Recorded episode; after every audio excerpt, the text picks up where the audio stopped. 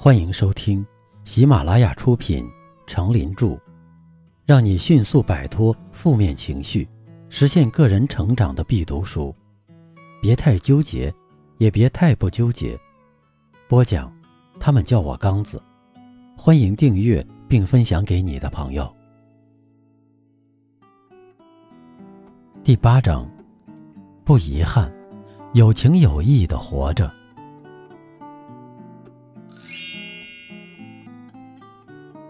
第六篇，诚信是金。在人际交往中，以信待人，就是要遵守诺言，讲求信用。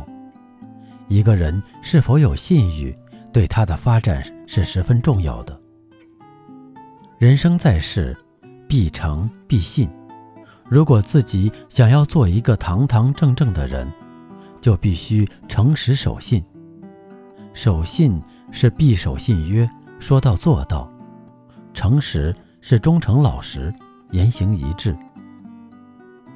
相传，汝南郡的张绍和山阳郡的范氏一同生活在东汉时，两人同在京城洛阳读书。学业结束分手时，站在路口的张绍望着长空的大雁说：“今日一别，不知何年才能见面。”说着，流下泪来。范氏忙拉着他的手，劝说道：“兄弟，不要悲伤。两年后的秋天，我一定去你家拜望老人，同你聚会。”两年后的秋天，偶闻长空一声雁叫，引起张少的情思，赶紧回到屋里对母亲说：“母亲，刚才我听到长空雁叫。”范氏快来了，我们准备准备吧。他母亲不相信，摇头叹息：“傻孩子，山阳郡离这里一千多里路啊，他怎会来呢？”张少说：“范氏为人诚恳正直，极守信用，不会不来。”老母亲只好说：“好，好，他会来，我去做点酒。”其实老人并不相信，只是怕儿子伤心而已。果然，在约定的日子，范氏风尘仆仆地赶来了。旧友重逢，异常亲热。老母亲激动地站在一旁，直抹眼泪，感叹地说：“天下真有这么讲信用的朋友啊！”范氏重信守诺的事情，为后人传为佳话。都是建立在信的基础上，诚信待人是一种美德，有这种美德的人才能纵横交际，才能感动别人。反之，在社会中不以信待人，或许能获得一时之利，但终将失去信用。故颜武曾以诗言志：“生来一诺比黄金，哪肯风尘。”负此心，以表达自己坚守信用的处事态度和内在品格。守信义、讲信用，不仅体现对他人的尊敬，也表现对自己的敬重。李嘉诚可谓华人首富了。他在刚做塑胶花的时候，每天下班时都能在皇后大街上看到一个四五十岁的外省行乞妇人。他从不主动伸手向人要钱，显得很矜持的样子。但每次李嘉诚路过此地，都主动给他钱。李嘉诚很想帮助他。有一天，他问这个妇人会不会卖报纸，妇人说他的同乡干这行。李嘉诚便约好和他们见面谈谈，看能不能帮帮他。不巧的是，到了约定的那天，正好有个客户来到李嘉诚的工厂参观。客户当然不能怠慢，李嘉诚必须接待。李嘉诚在交谈时突然想到了那个约定，匆忙中一句 “excuse me”，便离开了。他跑出工厂，迅速驾车到约定地点，准时赴约。见到妇人和他的同乡，问了几个问题后，便就把钱交给了他。感激之中，他们想知道他的名字，就问他叫什么。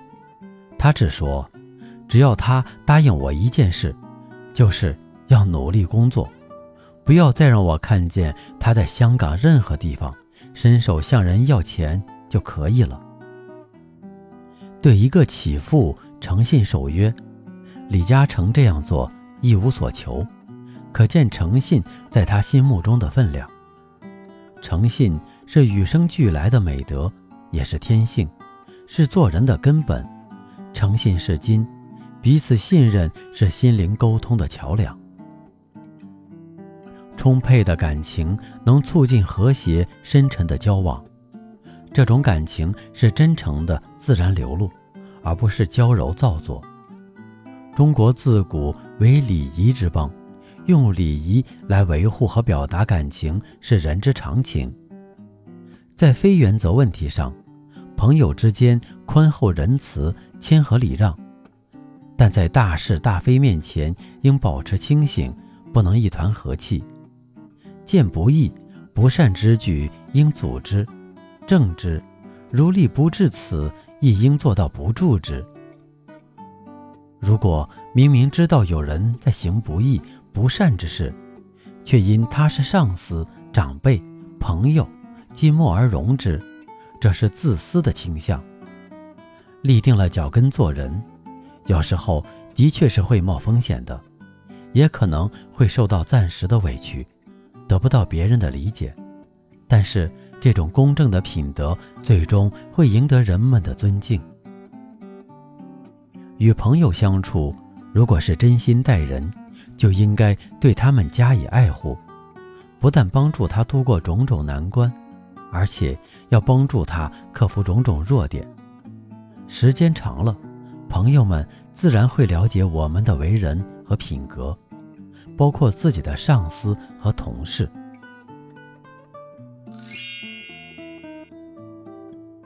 不纠结的智慧。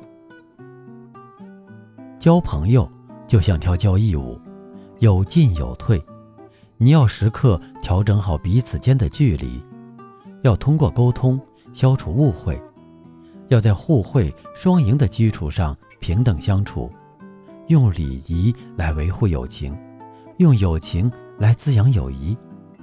只有这样，朋友之间才能心灵一致，目标相同，言行和谐，气质互补。促进事业。